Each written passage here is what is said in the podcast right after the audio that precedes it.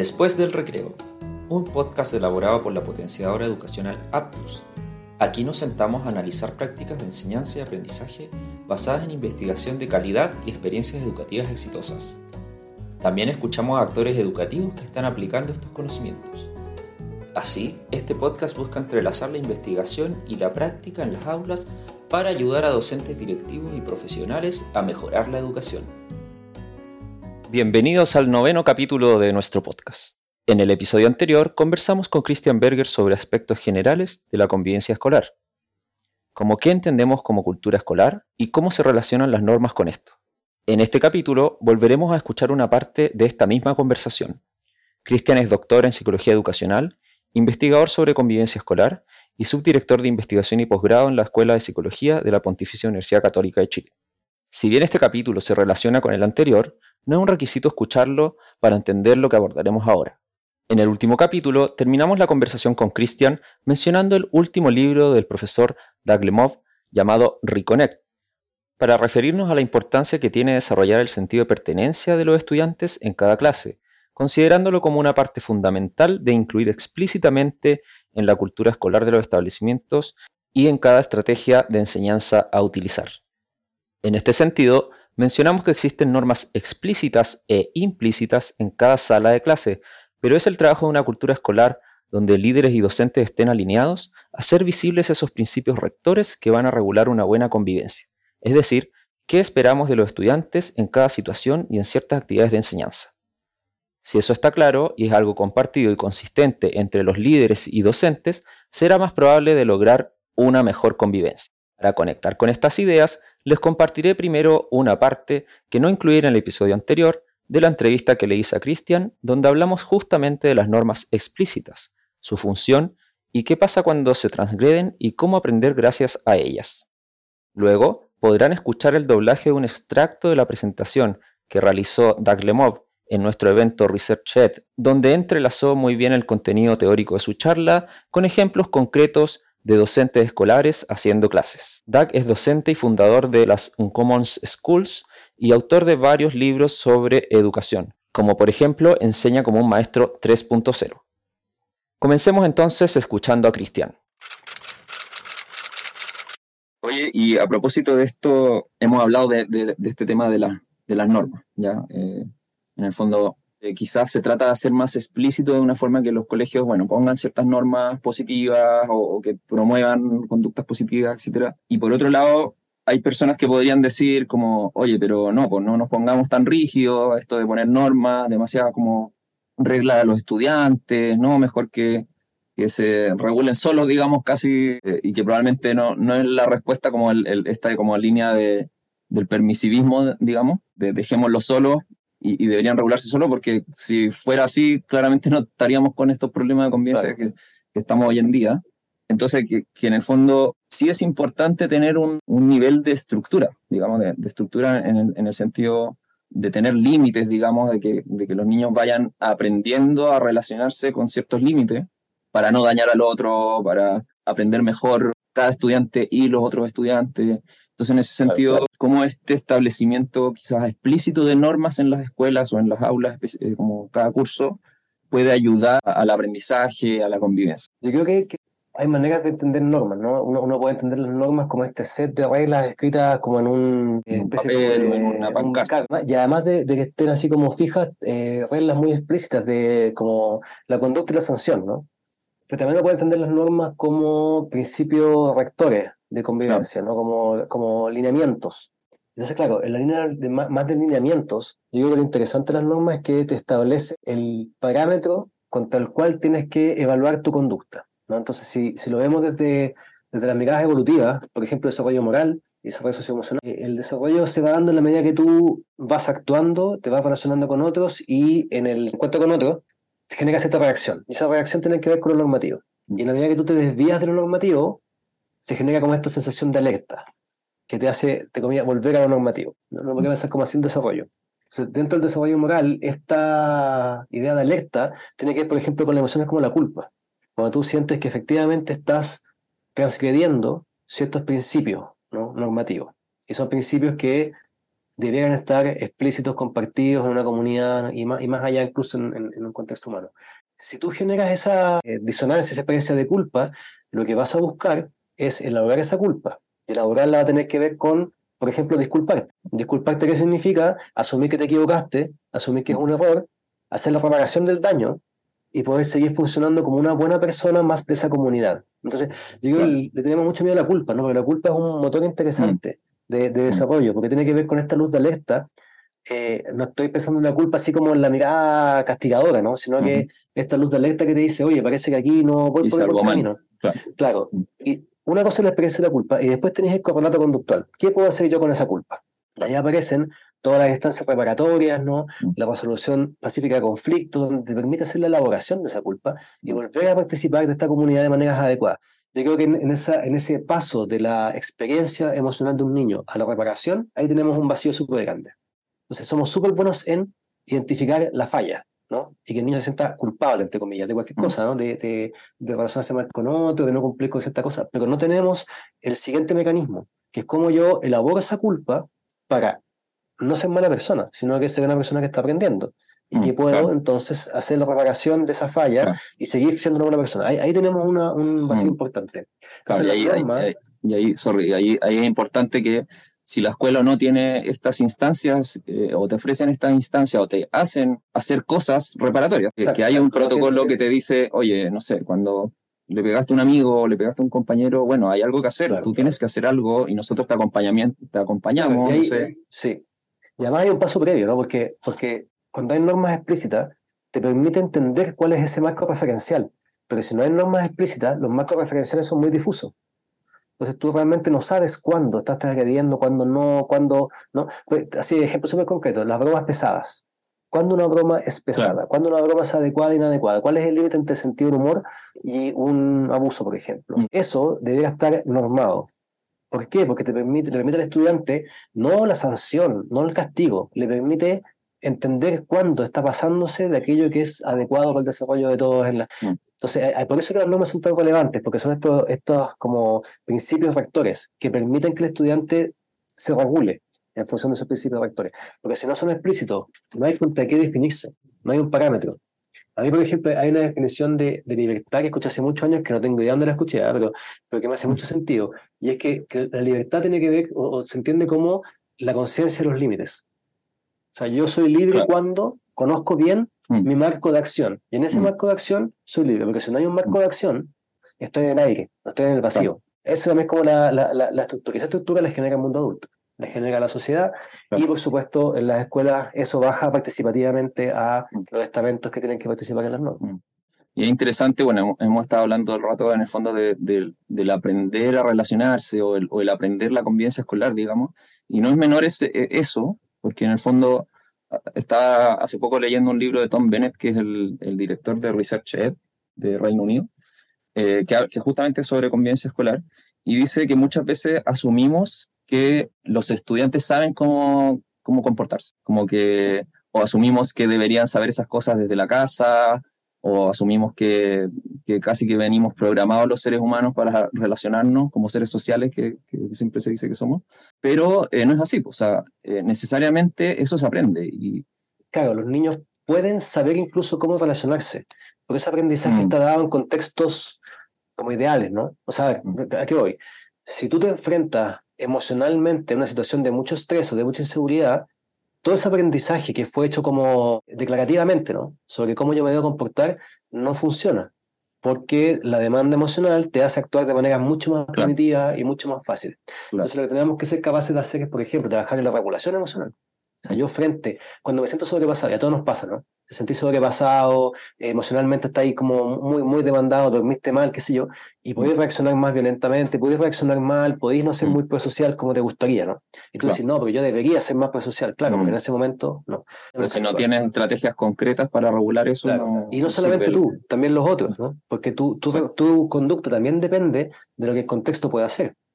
Pienso, un profe ve que un estudiante está reaccionando así, y la primera reacción es mandarle inspectoría porque no, no cumplió. O sea, que puede ser, podemos mandarlo, mm. pero comprender un poco que quizás en ese momento ese niño no tiene más capacidad de responder distinto. No es que sea más niño, no tiene más capacidad de responder distinto. Claro, y ahí, y ahí en el fondo reflexionar, ya, lo mandamos a inspectoría porque quizá el criterio es defender a los otros, digamos, a que, que no pase algo como grave en, en, el aula, pero una vez que ya lo mandamos a la inspectoría, ¿qué, ¿qué, le enseña? O sea, ¿de qué hacemos después? Regulación, mindful, o, una resolución de conflicto, que al final eso ¿Qué hacemos con el curso? ¿Qué hacemos con el curso después? ¿Qué hacemos con ese niño después? ¿Cómo no lo estigmatizamos? ¿no? Porque si no, claro, lo que estamos diciendo es que las habilidades socioemocionales son individuales, cada uno tiene que velárselas y si te tocó nacer en un contexto en el que no hay mucho modelo, perdiste. Y no es la mirada de construcción de convivencia que tenemos. Quiero aprovechar esta interesante conversación con Cristian para contarles algo que les puede interesar. Dentro de los cursos que ofrece Aptus a profesores y colegios, tenemos un curso sobre esta temática que hemos conversado llamado Convivencia Escolar, Relaciones Sanas para un Mayor Bienestar Estudiantil. Como bien saben, una de las prioridades educativas en Chile es mejorar la convivencia escolar y la salud mental de nuestros estudiantes. Ambas han sido afectadas negativamente por las consecuencias de la pandemia y el ausentismo escolar. Por esto, en Aptus ofrecemos un curso que responda a la necesidad nacional de entregar herramientas que brinden soluciones teóricas y prácticas en el ámbito de la convivencia. El curso está pensado para articularse con el estándar número 5 del Marco para la Buena Enseñanza del CPIP, el cual refiere a un ambiente respetuoso y organizado en la escuela. El curso se organiza en tres módulos, comenzando con una contextualización sobre cómo se comprenderá la convivencia escolar. Luego se centra en cómo promover la sana convivencia, prevenir posibles conflictos, y en esta parte es donde justamente se aborda el problema desde la importancia del sentido de pertenencia. El último módulo profundiza en la resolución de conflictos. Revisa temas tales como la comunicación efectiva, la contención y consistencia o cómo abordar distintas situaciones que pueden estar afectando el clima escolar.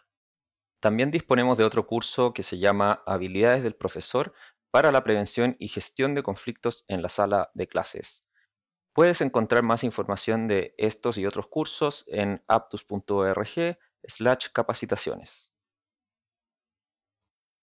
Bien, ahora los invito a escuchar a Dag a partir de lo cual podrán hacer ciertos nexos respecto a las normas y la importancia del sentido de pertenencia. Eso sí, antes de escuchar a Dag, deben saber que él está explicando por qué las normas, rutinas y procedimientos son tan importantes para hacer clases efectivas. Ante esta parte de su conferencia, explicó que el sistema cognitivo humano se tiende a sobrecargar con facilidad cuando nos enfrentamos a mucha información nueva. Por lo que tener ciertas señales estables que nos digan qué se espera de nosotros en cada situación es muy importante para que podamos actuar rápidamente, en vez de tener que adivinar a cada momento qué hacer. Esto se aplica a las aulas cuando, por ejemplo, los profesores necesitan realizar transiciones pedagógicas de una actividad a otra o simplemente realizar un buen inicio de clase.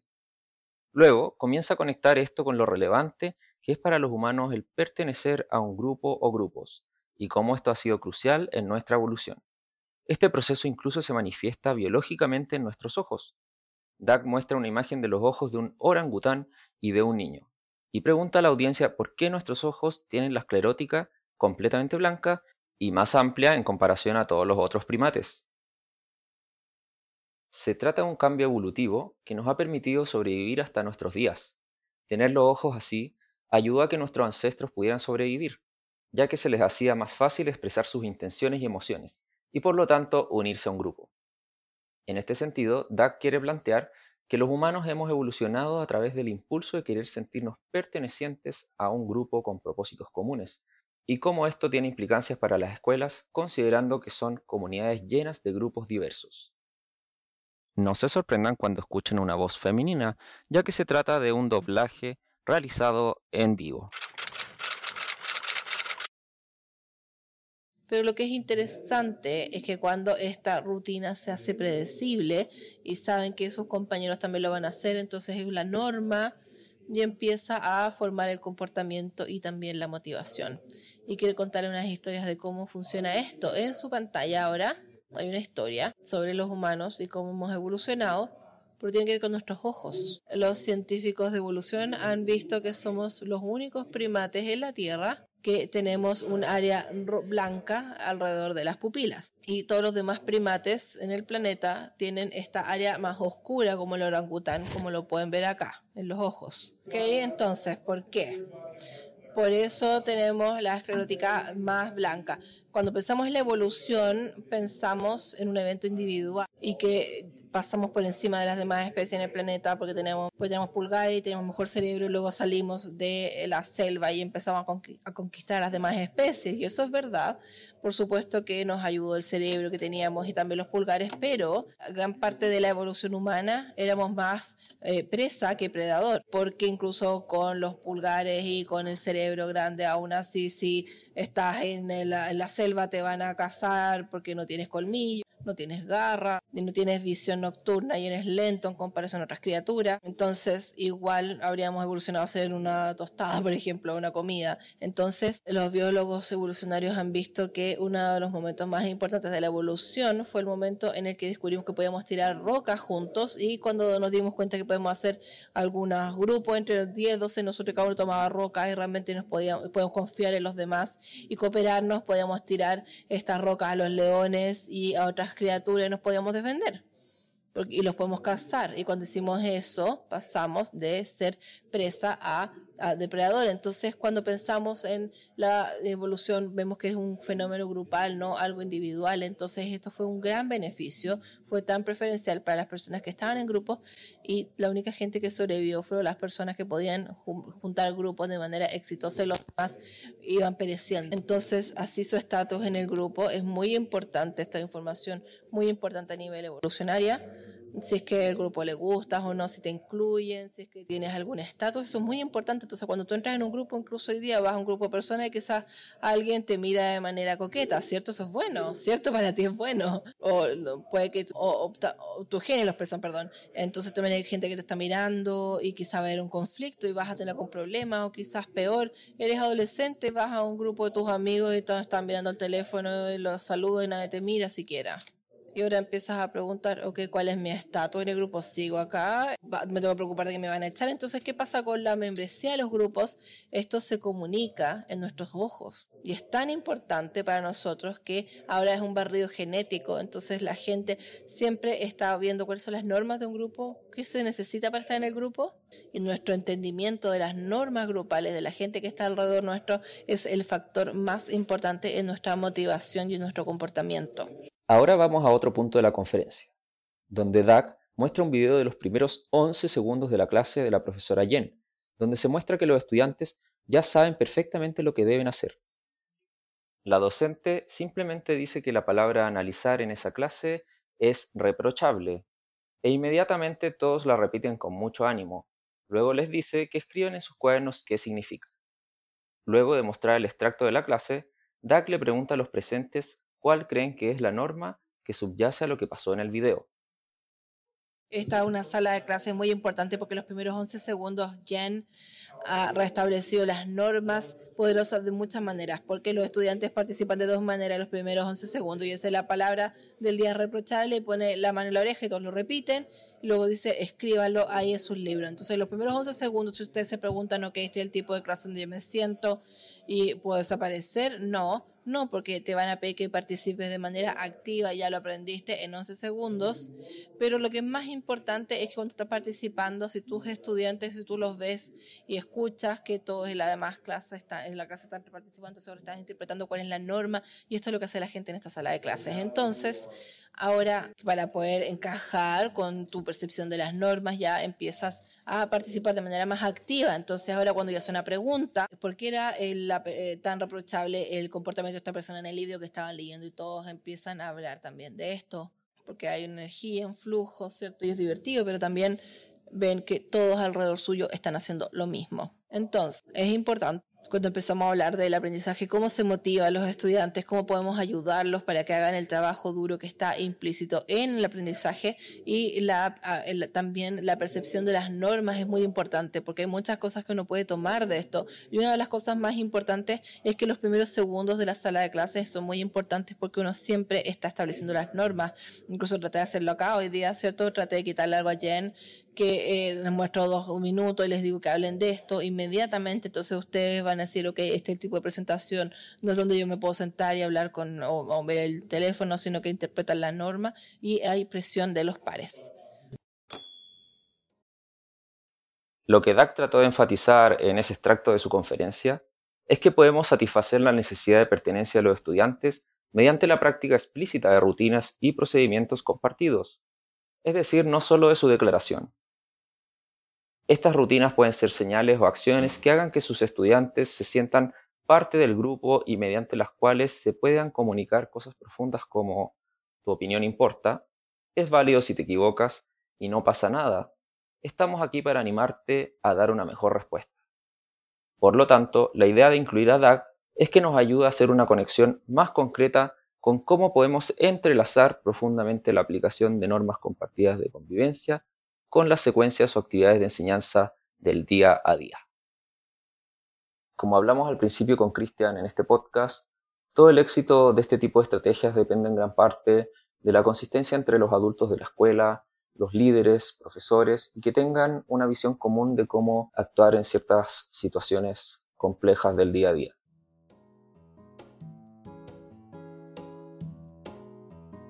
Espero que este capítulo les haya servido para reflexionar sobre sus propias prácticas, la situación en sus colegios en particular y pensar en nuevas estrategias que puedan incluir en el día a día de cada clase, cada actividad y la relación con cada estudiante. Para terminar, les recuerdo que siempre en la descripción de cada capítulo les dejo bibliografía en la que se basó el episodio y otros recursos complementarios como cursos, videos e información adicional.